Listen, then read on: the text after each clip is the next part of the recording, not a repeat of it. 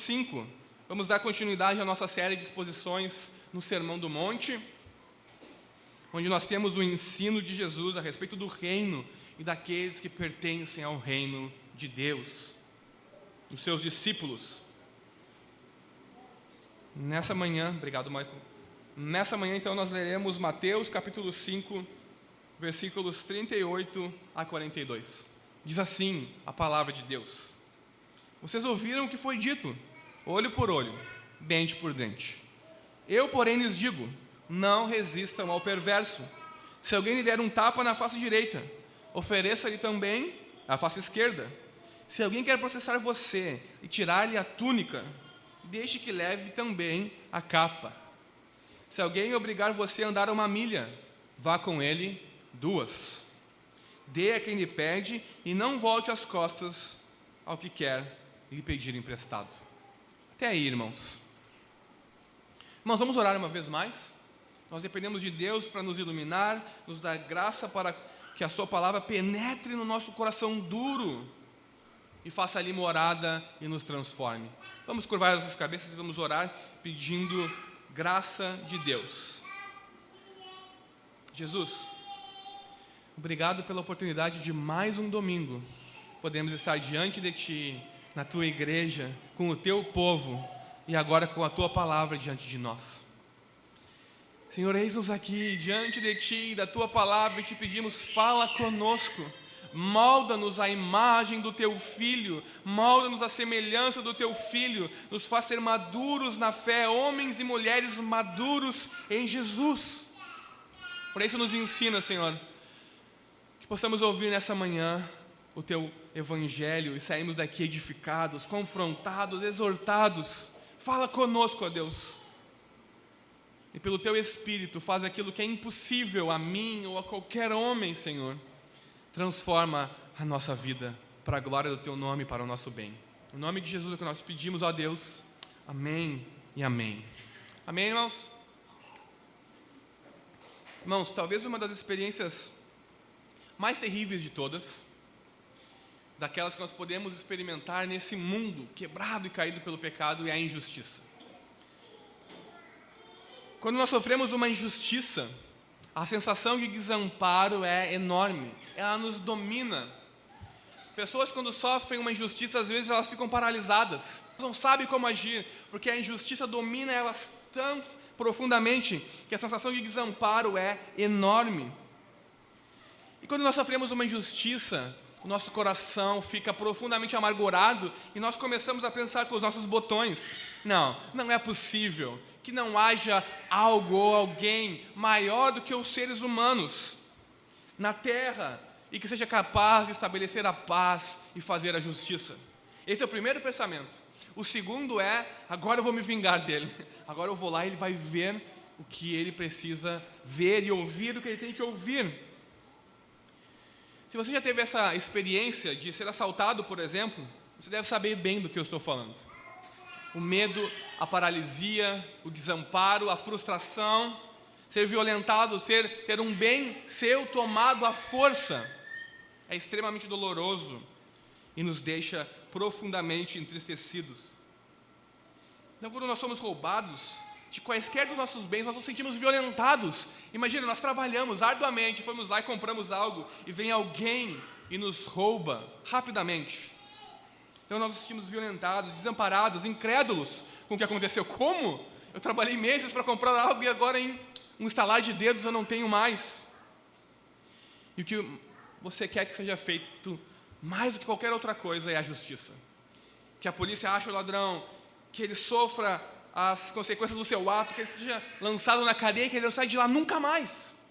Que ele apodreça lá para sempre que aquele ou que aquela miserável que disse tal coisa de mim, que não é verdade, pague, que tenha a punição dos seus atos. Nós queremos a justiça, nós queremos a vingança. O desejo da nossa alma é que a nossa sede de vingança seja satisfeita.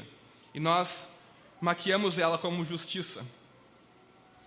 Bom, no Sermão do Monte, Jesus está, depois de iniciar sobre as bem-aventuranças, aquelas qualidades espirituais, as marcas dos verdadeiros discípulos, daqueles que pertencem ao reino de Deus, ele passa a interpretar a lei. Ele passa a, depois de, depois de dizer que ele próprio é o verdadeiro intérprete da lei, ele próprio é aquele, como o Messias, o verdadeiro intérprete da lei porque a lei se resume em Jesus. A lei aponta para Jesus e ele, como verdadeiro intérprete, então agora está corrigindo, como nós temos visto ao longo dos últimos domingos, a má interpretação dos líderes religiosos, dos judeus da sua época. Ele está corrigindo a forma com que eles interpretavam a lei do Antigo Testamento e, em alguns casos, beneficiavam a si próprios, em alguns casos, prejudicavam os outros pela sua má interpretação. Então, o que Jesus está fazendo nessa passagem que nós lemos é interpretar a lei e corrigir os abusos que as pessoas da sua época cometiam. E ele vai corrigir agora a respeito de um assunto muito importante, sobre a vingança, sobre a verdadeira justiça. Bom, na passagem que nós lemos, Jesus ele começa citando uma das leis do Antigo Testamento que é conhecida como lex talionis, que é o latim para a lei de talião, ou a lei da reciprocidade direta. Nós podemos vê-la, por exemplo, em Êxodo 21, versículos 23 a 25, onde diz o seguinte: Mas se houver dano grave, então o castigo será vida por vida, olho por olho, dente por dente, mão por mão, pé por pé queimadura por queimadura, ferimento por ferimento, golpe por golpe.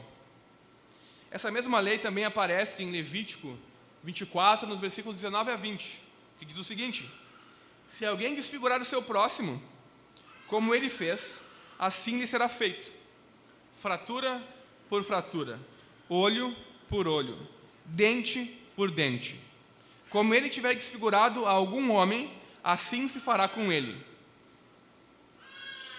essa mesma lei ainda está registrada em Deuteronômio 19, no versículo 21. Diz assim a palavra de Deus: Não olhem para ele com piedade, vida por vida, olho por olho, dente por dente, mão por mão, pé por pé. Bom, a princípio, está é, tá excessivo o negócio aqui, né? Está demais. Me parece que, como assim? Olho por olho, vida por vida, dente por dente. Como assim? Mas a lei de Talião, ou a lex talionis, ou a lei da reciprocidade, ela tinha a intenção original não de incentivar a vingança, mas de limitar a vingança, mas de restringir a vingança das pessoas, que ela fosse limitada.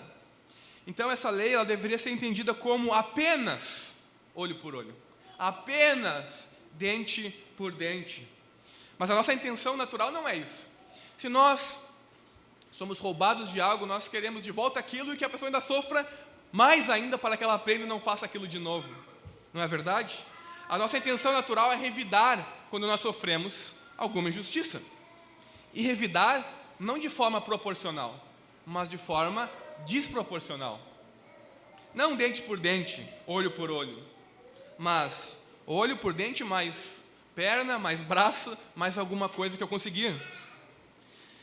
Então, imaginem só, no mundo antigo, se alguém abusasse de uma mulher, a família dessa mulher certamente iria querer se revidar. Então vão lá, se juntam aos seus irmãos, descobrem quem é o abusador e armam uma armadilha para ele e a sua família. Eles vão lá e matam toda a família dele.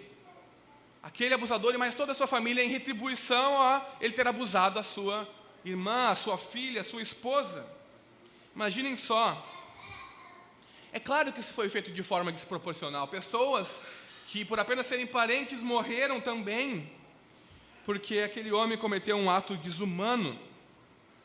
Mas isso traria a sede de vingança àquelas pessoas satisfeitas, mas simplesmente aumentaria o conflito, porque os parentes daquela pessoa, muito provavelmente, que eu e daquela família que foi morta ouviriam a história e iriam querer vingança.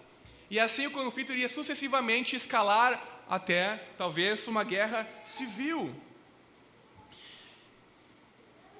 Buscar a vingança faz com que o conflito apenas aumente de maneira desproporcional sempre. Então, qual era o objetivo da lei de Talião?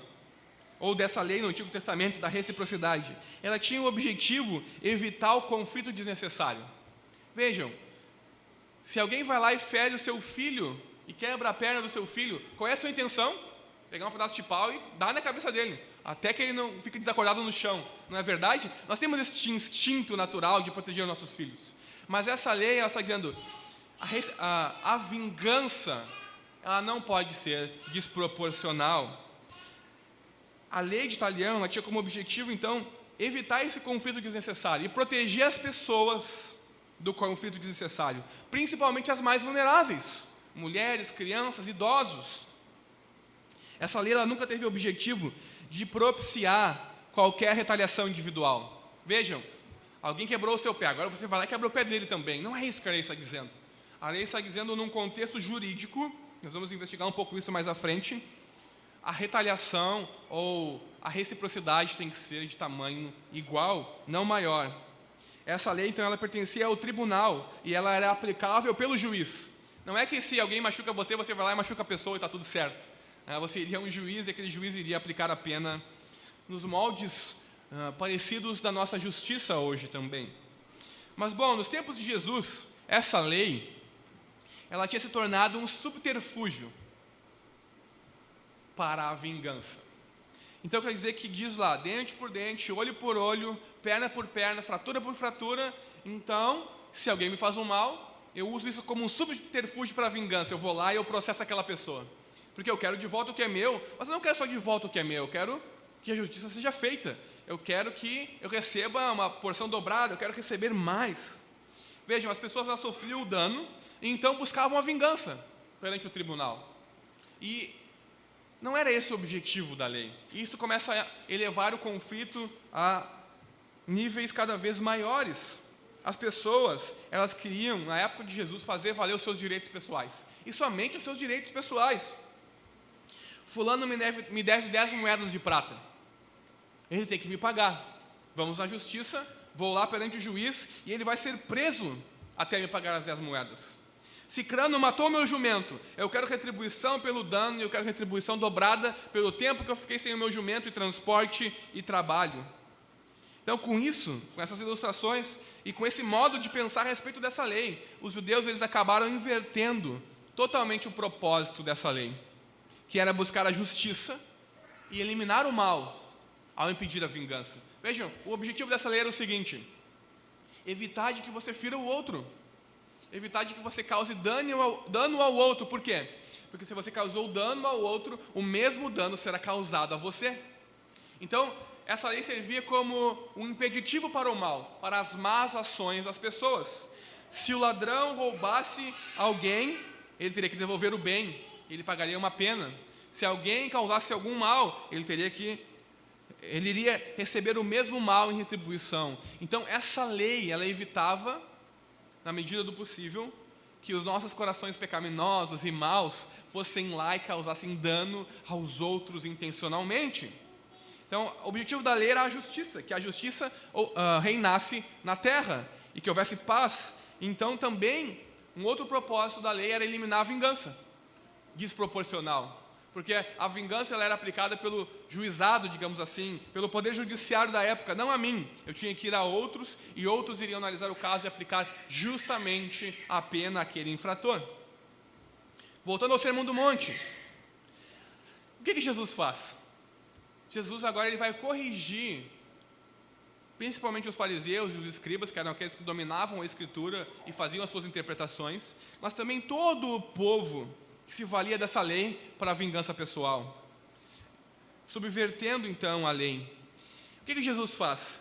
Ele elimina essa lei da vingança limitada que permite a retaliação para introduzir a lei do amor ou a reação do amor diante das injustiças sofridas. Veja, Jesus está dizendo agora: Olha, vocês ouviram, olho por olho, dente por dente, mas eu lhes digo.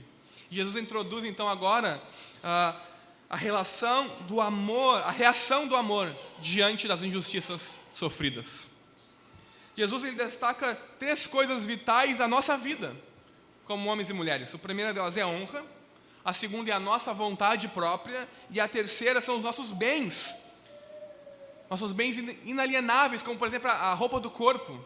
Imaginem só, irmãos, serem assaltados e o ladrão levar até a tua roupa do corpo. Que vergonha, que constrangimento, que humilhação. Não é verdade? Não, nós consideramos a roupa do corpo como algo inalienável, não é algo que ninguém pode nos tirar por direito. Então Jesus ele bota o dedo na ferida, apelando a, a lembrando-os dessas questões de honra, vontade e bens inalienáveis, para aplicar a sua lei do amor e não da retaliação. Mesmo que as pessoas nos desonrem, é o ensino de Jesus, ferindo o nosso rosto, mesmo que as pessoas nos constranjam a andar contra a nossa vontade para um lugar que nós não queremos ir, mesmo que as pessoas tomem de nós a força, a roupa do nosso corpo, nós devemos reagir não buscando a vingança, mas com amor, com misericórdia, com perdão. Porque o cristão não paga o mal com o mal, mas ele paga o mal com o bem. Então, Jesus está nos dizendo, nos ensinando que nós temos que dominar não apenas as nossas ações externas, como ele vinha falando até agora, mas também as nossas reações internas às ações dos outros na nossa vida. A intenção de Jesus com esse ensino é nos mostrar como vencer o mal. Irmãos, nós não podemos nos iludir. O mundo está em trevas e o mal impera nos corações dos homens e mulheres que pertencem ao reino das trevas. Então, o ensino de Jesus aqui é como vencer o mal no mundo que está quebrado e caído por causa do pecado. Como vencer o mal? O mal não se vence por meio da vingança. O mal não se vence pagando na mesma moeda ou de forma dobrada, para que a pessoa aprenda a sua lição e não faça mais aquilo novamente com ninguém jamais. Não. O mal se vence por meio do sacrifício pessoal, não por meio da vingança. Para nós entendermos isso, que o mal se vence por meio do sacrifício pessoal, algo que não é natural a nós, Jesus nos dá quatro exemplos para entendermos o seu ponto. Quatro ilustrações. Primeiro, dar a outra face. No mundo antigo, se você levasse um tapa no rosto, você estava sendo humilhado e envergonhado. Até hoje, não é verdade? Se nós levamos um tapa, nós nos sentimos envergonhados e, e humilhados. No mundo antigo, receber um tapa era uma forma de insulto, de humilhação, de diminuição do outro. Veja, Jesus está dizendo: se alguém ferir a sua face direita, isso supõe que a maioria de nós somos destros, não é verdade? Tem alguém, alguém que é canhoto aqui? Tem alguém canhoto? Temos uma pessoa que é canhoto, o resto todo mundo é destro. Veja, a maioria de nós somos destros. E se a pessoa está diante de nós e nós lhe damos um tapa na face direita, nós estamos com a nossa mão direita, com as costas da mão batendo nela. O que é ainda mais ultrajante, no mundo antigo, era um sinal de humilhação, de que aquela pessoa não era digna do seu valor, da sua presença, ela era menor do que você. Então, ao receber um tapa, a pessoa era humilhada, envergonhada. E qual era a reação natural? Qual é a nossa reação natural ao recebermos um tapa? É fechar a mão? Não é verdade? Não, é a responder na mesma moeda. Se nós somos violentados, nós vamos na mesma moeda responder. A nossa reação natural não é oferecer o outro lado, como Jesus diz. Oferecer o outro lado da face. Então, o que Jesus está querendo dizer com esse exemplo aqui? De dar a outra face quando você receber um tapa, quando você for humilhado, quando você for diminuído diante do outro e for insultado. Que Jesus está querendo dizer é que nós devemos abrir mão do nosso direito de proteger a nossa dignidade. Nós temos que abrir mão do nosso direito de proteger a nossa dignidade e buscar reagir com amor e perdão. Isso é extremamente contraintuitivo. A nossa reação natural, o reflexo físico natural é preparar o contra-ataque. Não, o contra-ataque daquele que tem que nasceu de novo, que é cristão, é dar a outra face. Vejam como Jesus está subvertendo todo o erro das pessoas daquela época. As pessoas daquela época elas iriam buscar vingança. Eu fui humilhado, então eu vou diante do tribunal e ele vai me pagar tintim por tintim. É, direitos morais hoje, não é? Estamos lá no trabalho somos ofendidos. Não, eu tenho direitos, eu tenho direitos, eu vou lá na justiça, direitos morais. Vou lá, quero receber a recompensa ou a, ou a retaliação pelo mal que me foi causado. Eu não mereço ser humilhado. Eu não mereço ouvir isso. Eu não mereço essas coisas. É a nossa reação natural diante da violência, da humilhação. Jesus está nos dizendo o contrário. Abra mão do seu direito de proteger a sua dignidade. Porque a nossa dignidade não está em nós mesmos, não está naquilo que somos capazes, naquilo que pensamos, na nossa profissão, nos nossos bens. A nossa dignidade tem que estar em outro lugar, no próprio Deus. Mas avançando, Jesus dá um outro exemplo também de se te pedirem a túnica, dá também a capa. Esse aqui é um contexto, esse aqui é um exemplo de um tribunal. Digamos que você devesse algo para alguém e aquela, você não tem como pagar, então aquela pessoa vai no tribunal diante do juiz para chamar você, para você pagar aquilo que deve. Você se apresenta diante do tribunal. Eu não tenho como pagar. Então aquela pessoa exige me dê a sua túnica, ou seja, a sua veste. Qual é a reação natural? Não, a minha roupa não, né? Para aí, companheiro, está exagerando já, né? só tem isso aqui. Não, o que Jesus está dizendo é que nós temos que mais uma vez, abrir mão dos nossos direitos. Agora também, não dos nossos direitos de honra, de dignidade pessoal, mas também dos nossos direitos legais. Vejam, às vezes a pessoa não tinha outra roupa. Jesus não só diz, entregue a roupa e sai reclamando como Deus é ruim com você, como, meu Deus, agora eu só tenho a minha capa. A capa, no mundo antigo, servia como um cobertor nos dias de frio, como uma proteção nos dias de chuva. A túnica e a capa eram as duas únicas vestimentas que a maioria das pessoas possuíam, elas só possuíam um par. Elas não tinham como nós, várias camisetas, várias calças, ou como as mulheres, vários vestidos, vários sapatos e mais um monte de coisas variadas. Não, elas só tinham uma túnica e uma capa. Então, no dia mais frio, ela se tapava com a capa, no dia mais quente, ela deixava a capa de lado. Então, Jesus está dizendo: olha, não dê só a capa, dê também a não dê só a túnica, perdão, dê também a capa. Ele está dizendo: abra mão dos seus direitos legais perante os outros, responda em amor. Imagina só, irmãos, aquela pessoa está lá, toda cheia de ira, de angústia, querendo de volta o que é dela, e ela quer humilhar você. Esse é o ponto aqui. Você vai ser humilhado ao dar a sua túnica. Você só vai ter a sua capa para se cobrir, e você vai lá, não toma também a minha capa como forma de pagamento, porque eu realmente te devo mais a você. Veja a resposta. Aquela pessoa vai parar para pensar: o que está acontecendo aqui? E esse é o objetivo: responder em amor, não com vingança. Ah, pega a minha túnica que ali na saída do tribunal você vai ver. Não, responder com amor, não com vingança. Vejam só, Jesus não está nos dizendo para nós abrirmos mão de todos os nossos direitos jurídicos e legais. Não, mas para ter uma atitude de coração, de não se apegar aos nossos direitos. Esse é o ponto. Nós temos direitos, sim. Nós podemos fazer valer os nossos direitos, sim. Mas Jesus está dizendo, não, não se apegue a isso. Não se apegue a fazer valer os seus direitos, tanto morais quanto jurídicos. Avançando, outro exemplo de Jesus, ele nos diz para andarmos mais uma milha. Aqui o contexto não é jurídico, mas o contexto é da invasão dos romanos no Israel daquela época. Vejam, Israel era dominada pelos romanos. O Império Romano tinha poder sobre Israel, ele estabelecia as leis e fazia conforme queria. E uma dessas regras que eles tinham era que qualquer soldado romano poderia pedir para qualquer cidadão, qualquer, podia ser o sumo sacerdote que estava passando ali na frente.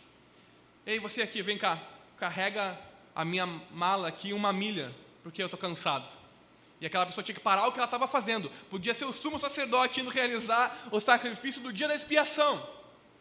Ele tinha que parar o que ele estava fazendo, pegar a mala, ou a bagagem, ou o que quer que fosse daquele soldado e andar uma milha. Vejam, a lei romana estipulava apenas uma milha. Mas eu estou cansado aqui, o soldado pensava, fulano, vem cá, carrega aqui. Irmãos, imaginem só. Se você fosse um judeu daquela época, eles invadiram o teu território, eles levavam o seu dinheiro, eles mexeram nas suas leis, não deixando você fazer aquilo que você bem queria. E além disso, eles humilhavam você da maneira mais absurda possível. Se você estava passando no meio da rua, vem cá, fulano, carrega aqui a minha mala. Carrega aqui as minhas coisas porque eu estou cansado. É exatamente isso que acontece quando Jesus está carregando a cruz. E ele está lá em frangalhos e não aguenta mais carregar a cruz. O que, que o soldado romano faz? Você, você é, é você mesmo. E nós sabemos que Simão de Sirene foi obrigado a carregar a cruz de Jesus. Ele não teve escolha, irmãos. O soldado romano apontou para ele: Você aí vai carregar aqui o que eu estou mandando por uma milha, no mínimo. E ele levou então a cruz de Jesus até o monte da crucificação. Então, esse exemplo serve para nos ilustrar como isso era comum. Vocês devem se lembrar também quando Jesus está ensinando em Israel e vem um oficial romano e diz: Senhor, se tu deres uma palavra apenas, o meu servo será curado, porque eu sou homem sujeito à autoridade. Se eu digo para ele, ó, vai lá, pega aquilo e faz, ele vai e faz. Se eu digo para o outro, vai ali, carrega aquilo ali por uma milha, vai, ele vai e faz. Nesse mesmo contexto, Jesus diz: Olha, vai, o teu servo está curado. Ele uma palavra, e depois ele se volta para os uh, judeus e diz: Olha, nem em Israel encontrei fé tão grande quanto essa. Imagina a indignação dos, dos judeus. O cara é romano, está me oprimindo, agora tem fé maior do que a minha ainda, inclusive. Então, esse é o contexto aqui de andar mais uma milha. É, você está ali vivendo a sua vida e alguém vem e te pede um favor. Vai acabar com o meu dia. Vou ter que parar tudo que eu estou fazendo para fazer algo que eu não quero fazer. Qual é a nossa reação natural? Não, eu não posso, eu tenho um compromisso aqui. Você inventa qualquer coisa para se livrar de um favor nesse sentido. Por quê? Porque você não quer abrir mão da sua vontade própria e doar o seu tempo de forma generosa. E é isso que Jesus está ensinando. Se chamarem para dar uma milha, vá duas. Sabe? Uh, os judeus eles tinham uma obrigação perante o Estado romano, perante o Império Romano, de carregar uma milha. Então ele ia lá, carregava a milha, fazia a sua obrigação, virava as costas, não quero mais te ver na, nunca na minha vida. E seguia a sua vida. Jesus está dizendo, não faça só a sua obrigação perante o Estado. Ame ele, que é o seu inimigo, de tal forma que ele vai ficar constrangido. Não faça só o seu dever, ande mais uma milha ainda. Imagine só quão contracultural é isso e como os romanos não passariam a. O que está acontecendo? Ele vai andar mais uma milha, estou tentando humilhar ele aqui e ele ainda vai voluntariamente andar mais uma milha comigo. Hoje nós podemos viver num contexto político que muitos de nós não gostamos. Por exemplo, mas Jesus está nos convidando, irmãos, mesmo no contexto político que nós não gostamos, a sermos generosos, para irmos além do dever que é imposto sobre nós, mesmo quando injusto. Mesmo quando injusto. Nós vivemos num estado, por exemplo, que é um dos mais absurdos de carga de impostos. E todo brasileiro tem aquela básica tentação e vontade de sonegar o fisco.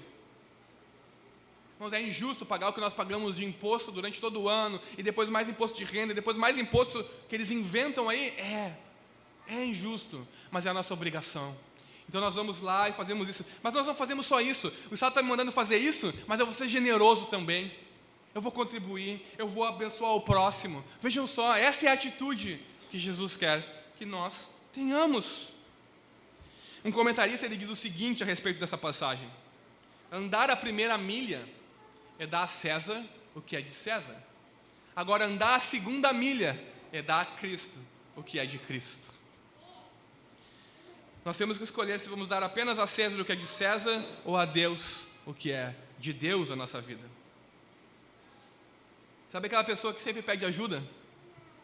Seja lá um parente, um amigo, um colega de trabalho, ou mesmo o seu chefe, que dá mais trabalho para você do que para os outros. Isso faz o quê? Isso coloca um fardo sobre a sua vida. Sim, coloca. Ninguém está aqui dizendo que não. Olha, você já tem os seus problemas, você já tem os seus afazeres.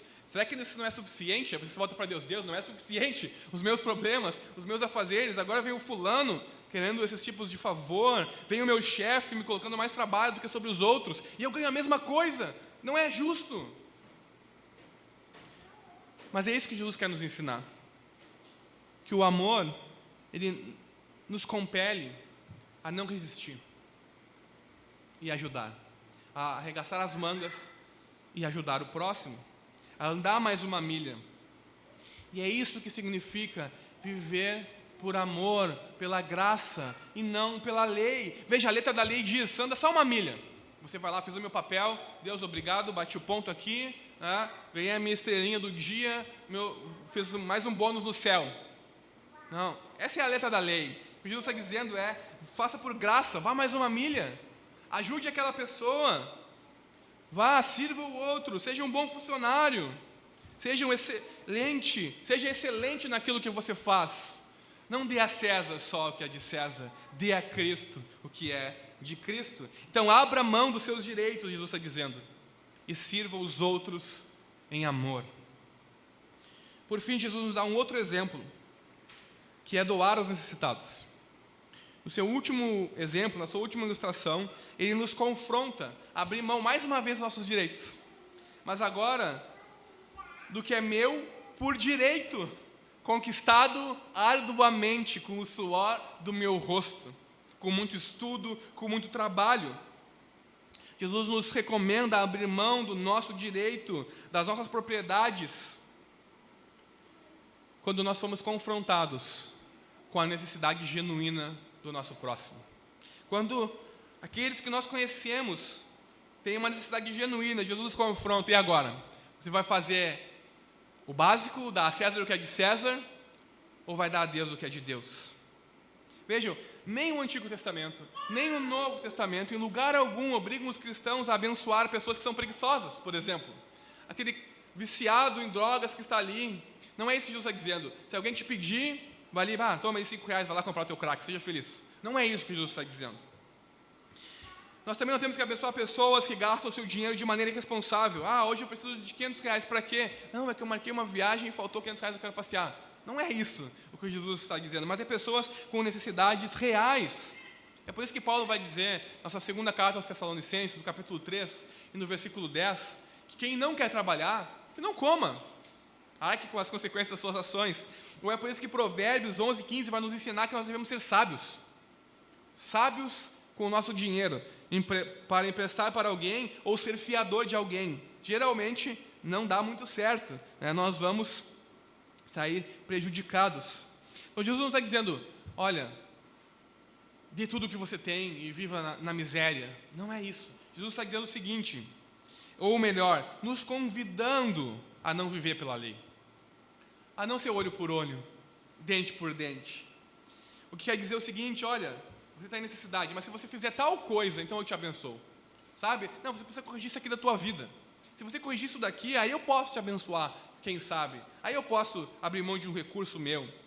Mas Jesus não está nos chamando para vivermos pela letra da lei. Jesus está nos chamando para vivermos generosamente e que a nossa reação seja sempre em amor. Nós somos chamados a doar generosamente, mesmo a nossos inimigos.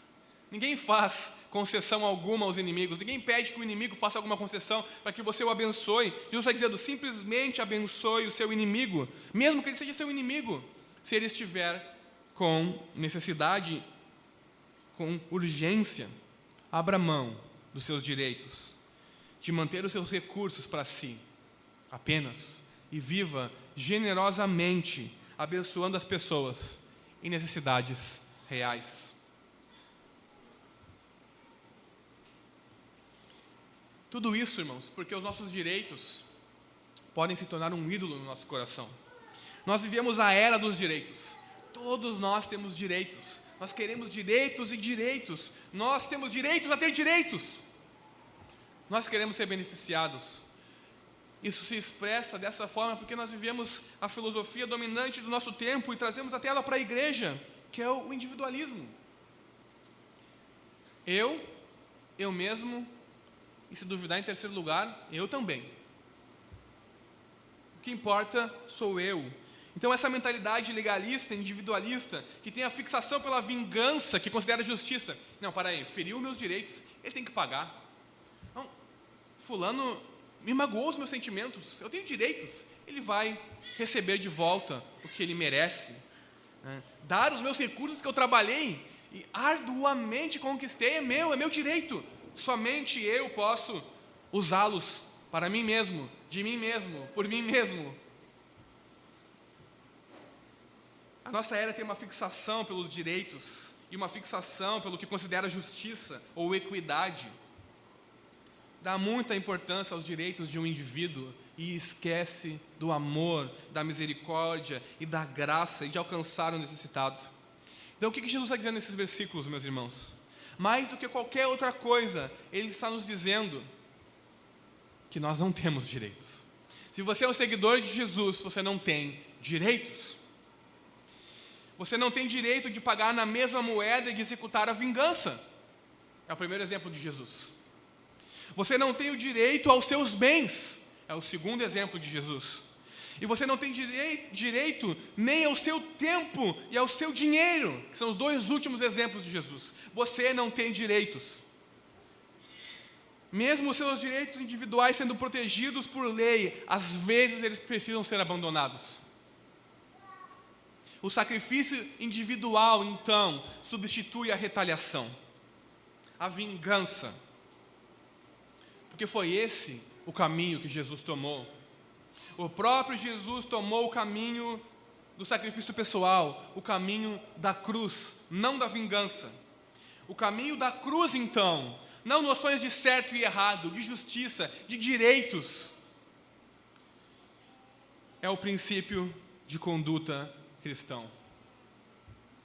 Na cruz, Jesus foi vencido pelo mal, aparentemente. Mas em última instância, Deus vence o mal pela cruz de Jesus.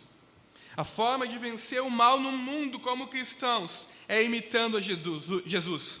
Veja, irmãos, Jesus na cruz podia revidar. Jesus na cruz podia dar uma palavra e os anjos viriam. Jesus poderia na cruz dizer: Deus condena eles, derrama fogo do céu agora, e aquelas pessoas virariam cinzas. Mas o que, que ele faz? Ele está sofrendo mal, injustiça ele está sendo envergonhado, humilhado. Tiraram a túnica dele, tiraram a capa dele, tiraram o seu direito de ir e vir, tiraram todos os seus bens e direitos. Ele está pregado na cruz. O que, que ele faz? Ele ora a Deus, Pai, perdoa eles, eles não sabem o que eles fazem. Vejam, Jesus não está retaliando, não está retribuindo com vingança, ele está retribuindo com amor sacrificial. Ele está pagando o mal com bem. Então, na cruz de Jesus, o amor sofredor torna-se a vingança e a derrota do mal. O mal é vencido pelo amor. O mal é derrotado na cruz de Jesus pelo amor de Jesus, não por vingança e retaliação. Então, na vida de Jesus e principalmente na sua morte na cruz, Jesus troca a retaliação limitada, olho por olho, dente por dente, pé por pé, fratura por fratura, por nenhuma retaliação. Responder em amor, responder em misericórdia. Pai, perdoa-os, eles não sabem o que estão fazendo. Então a justiça de Jesus consiste, irmãos, não em buscar os seus direitos. Jesus podia, esperem um momento, eu sou filho de Deus, né? todos nós somos filhos de Deus, então vamos aqui, o meu processo jurídico foi todo errado fizeram lá de noite, que não podia se reunir, me levaram lá para um outro pessoal que fez tudo errado também. Eu assim, não, eu quero que seja revisto o meu julgamento. Eu tenho direitos. Vamos anular esse primeiro aqui e vamos fazer outro, porque eu sou inocente. A justiça de Jesus não consiste em resistir ao mal, mas pagar o mal com o bem. sofrer a injustiça sem buscar a vingança. E Jesus não pede nada de seus seguidores que ele não tenha ele próprio enfrentado. E a cruz é o grande exemplo disso. Então, irmãos, seja qual for a situação que você esteja envolvido, o seu trabalho, o seu dia a dia, Jesus está convidando você a agir como Ele, a abrir mão dos seus direitos e a confiar nele e agir como Ele, respondendo em amor.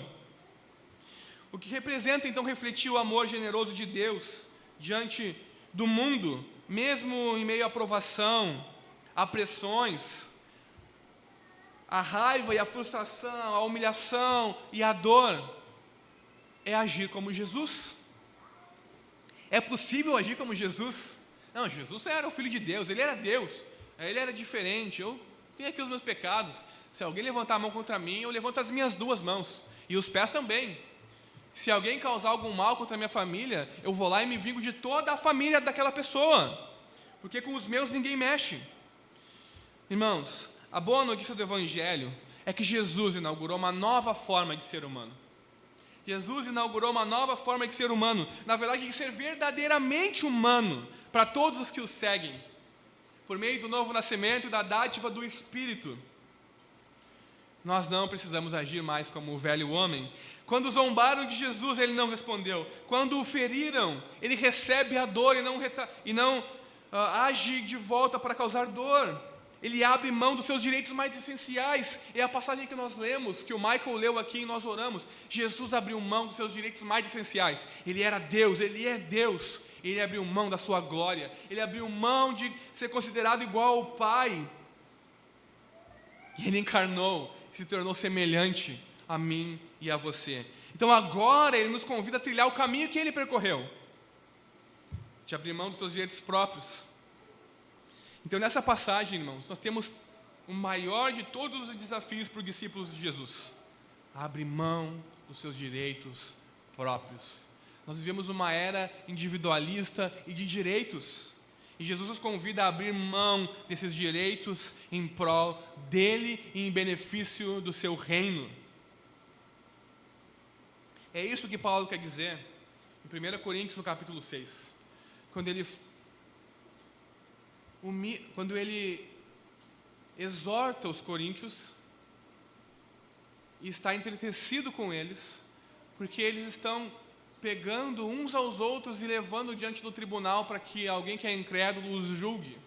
E ele diz: Olha, por que vocês não sofrem antes a injustiça? Por que vocês não sofrem antes o dano? Veja, Paulo está embebido nessa passagem aqui. Nós não temos direitos próprios, então sofre injustiça. Então sofre o dano, não revida, não busca a retaliação, mas busca a paz com o teu irmão. Haja em amor, retribua o mal com o bem. O perdão, meus irmãos, mediante o amor, é a norma do reino de Deus. A vingança pertence a Deus, não a nós.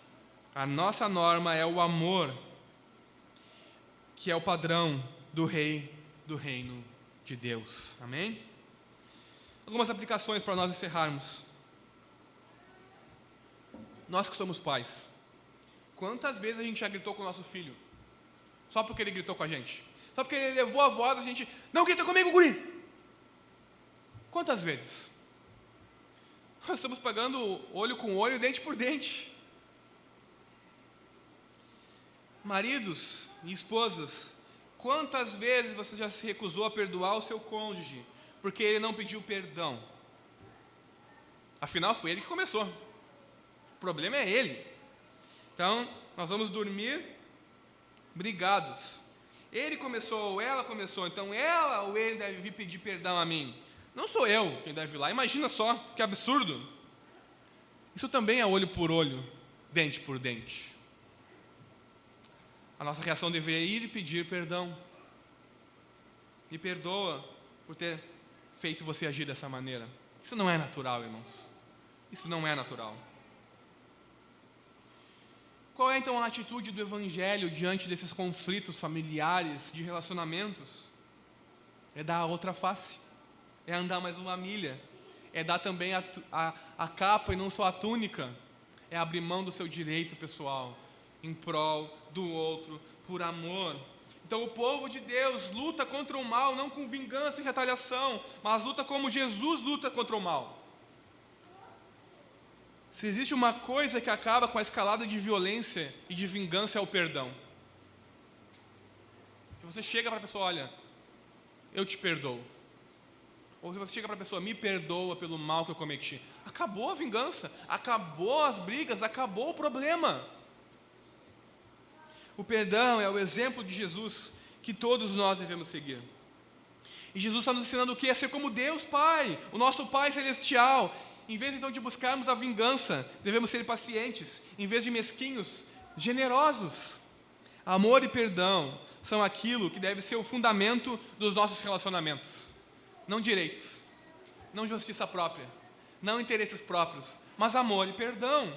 Então, o nosso desafio, irmãos, nos nossos relacionamentos, é não usar o poder que nós temos nos nossos relacionamentos. Digamos que você seja chefe de pessoas, responsável por pessoas. Digamos que você seja um marido no lar. É não usar, o nosso desafio é não usar o poder que nós temos sobre filhos, esposa, sobre outras pessoas, para os ferir. Para que a minha vontade seja feita, que os meus direitos sejam exercidos. Mas amar sacrificialmente, até mesmo colega de trabalho e o seu inimigo. O nosso desafio é não pagar na mesma moeda, mas perdoar. Jesus nos chama a dar a outra face, dar também a nossa capa, caminhar mais uma milha e doar generosamente os nossos recursos. Ele nos chama a abrir mão dos nossos direitos pessoais e amar os outros, colocar o outro em primeiro lugar, mesmo os nossos inimigos, porque Jesus nos amou quando nós colocávamos a nós mesmos em primeiro lugar. Quando só o que fazíamos era pecar e blasfemar contra Deus, quando éramos inimigos, estávamos longe, Ele nos amou. Então nós temos que seguir o seu exemplo. Mas eu tenho falado durante o tempo todo dessa pregação que isso não é natural. Esse tipo de ação, de reação em amor não é natural. Onde então nós encontramos a motivação para obedecer a esse mandamento de Jesus? não em nós mesmos, não na nossa força de vontade Onde nós encontramos a motivação para viver da forma que Jesus viveu e pede que vivamos? Onde encontramos a motivação para abrir mão dos meus direitos, tão arduamente conquistados, e amar outros de modo tão generoso? Bom, em primeiro lugar, na própria palavra de Jesus, porque ele diz que devemos fazer isso, então nós temos que olhar para ele e pedir a ajuda dele. Como não dormir brigado com o seu cônjuge ou irado com o seu filho?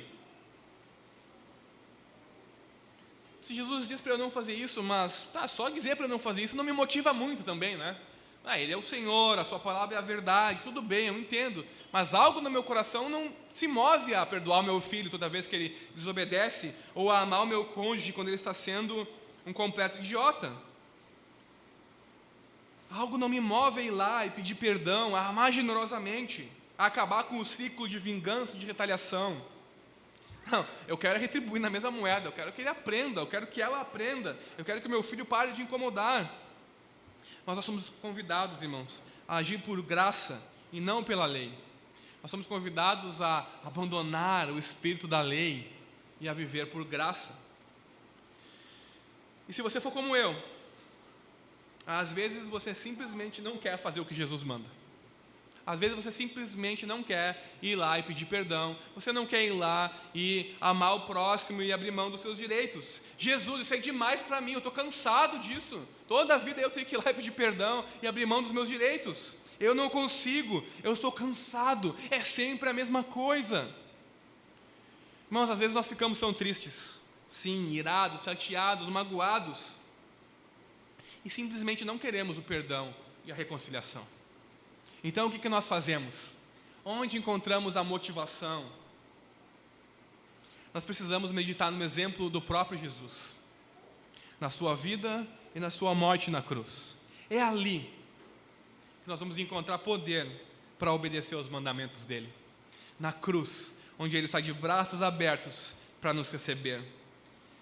Então encontramos poder para obedecer os seus mandamentos, até mesmo aquele que parece ser o mais difícil de todos para nós. É por isso que também Jesus inicia o Sermão do Monte com as bem-aventuranças, para que nós nos lembremos quais são as qualidades que nós temos que ter, as qualidades espirituais, para andarmos com Ele. Irmãos, é preciso ser manso de coração, como nós já vimos numa pregação. É preciso ser manso de coração como Jesus, para vencer o mal do mundo com amor e perdão. É preciso ser manso de coração para vencer o mal do outro contra ti, a injustiça com amor e perdão. Jesus sofreu tudo o que sofreu, toda a injustiça, toda a dor, toda a humilhação por mim e por você. E nós não estávamos nem aí para Ele, nós não estávamos dando a mínima para o que Ele fez. Ele suportou tudo com mansidão para nos mostrar o caminho para o Pai, para nos fazer verdadeiramente seres humanos, a imagem e semelhança dele próprio.